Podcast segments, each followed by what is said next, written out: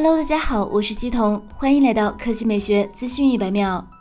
据知名博主长安数码君爆料，华为可能在今年年底推出新的平板，其可能采用的是十二点九英寸 OLED 屏，同时顶配版应该搭载了麒麟九千处理器，具体发布时间会在十二月前后。对于现在的华为来说，他们也在发力平板领域，而经过努力后，也是取得了不错的成绩。尽管受到美国制裁，华为在二零二零年第三季度依然出货四百九十万台平板，同比增长百分之三十二点九，排名第四位。